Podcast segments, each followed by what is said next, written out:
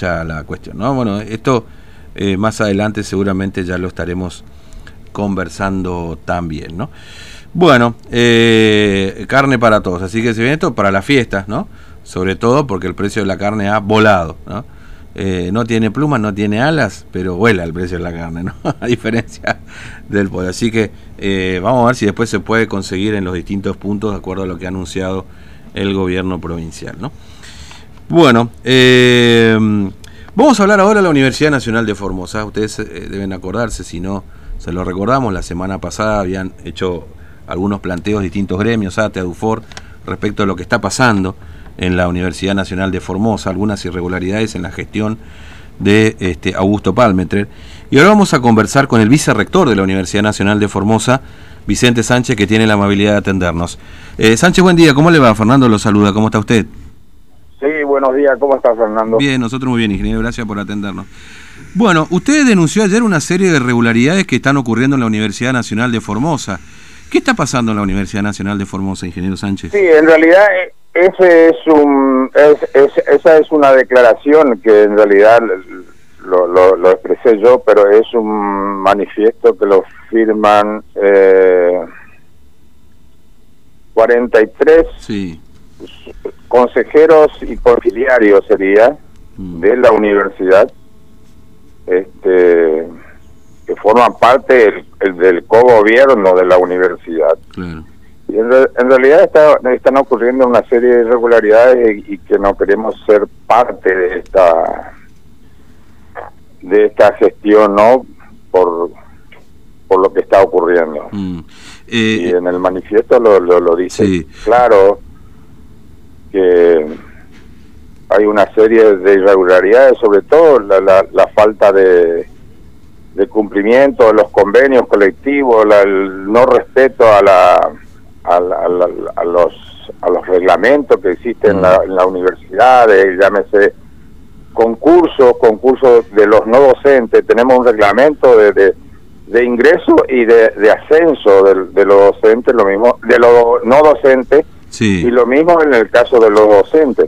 Nosotros si hablamos de, excelencia académica, bueno, debemos velar por esas eh, por esos hechos, ¿no? De, de que deben este ingresar cuando sea necesario y, y este y ser sometido a, a un examen de antecedente de oposición. Mm.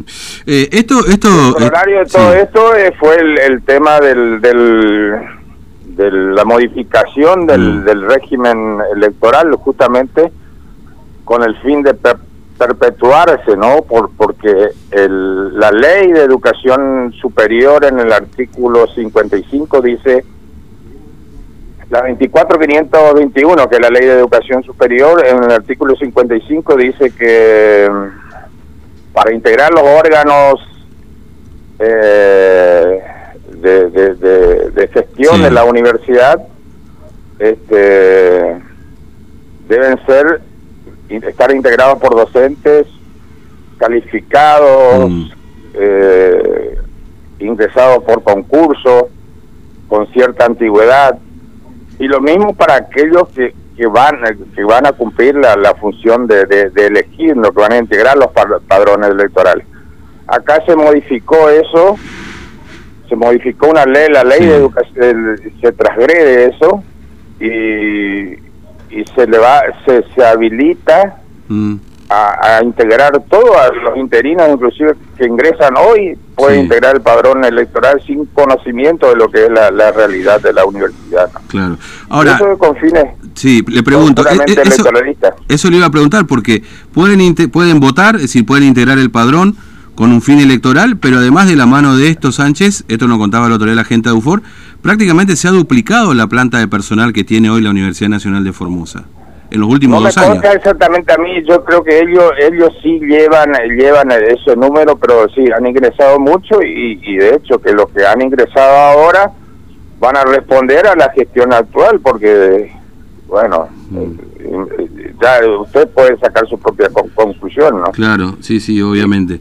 Digamos, la intención acá de, de, de, de Palmetrer y de un grupo, no sé a quién responde, no sé si ahí podemos ponerle nombre y apellido a este asunto, es este, gobernar la universidad eh, por tiempo indeterminado, digamos, ¿no? Esta es la idea, esto es lo que ustedes están y, y, bueno, y en la universidad, y, y lo horario de, esto fue la modificación, y bueno, ni, ni, ni, ni qué decir lo que fue ayer la asamblea universitaria, ¿no? Eso mm, pero fue un bochorno total la, la, la asamblea anual universitaria eh, fue por Zoom, no se dio la palabra a ningún este eh, conciliario ni consejero, nosotros entramos y después tuvimos que se bajaron todos.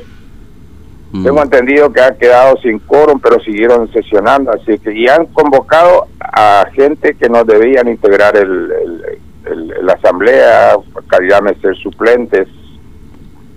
Sí. Y no se ha tomado asistencia. Mm. Entonces, bueno, eh, a la hora de, de aprobar el, el, el, acta del año del año este pasado sí.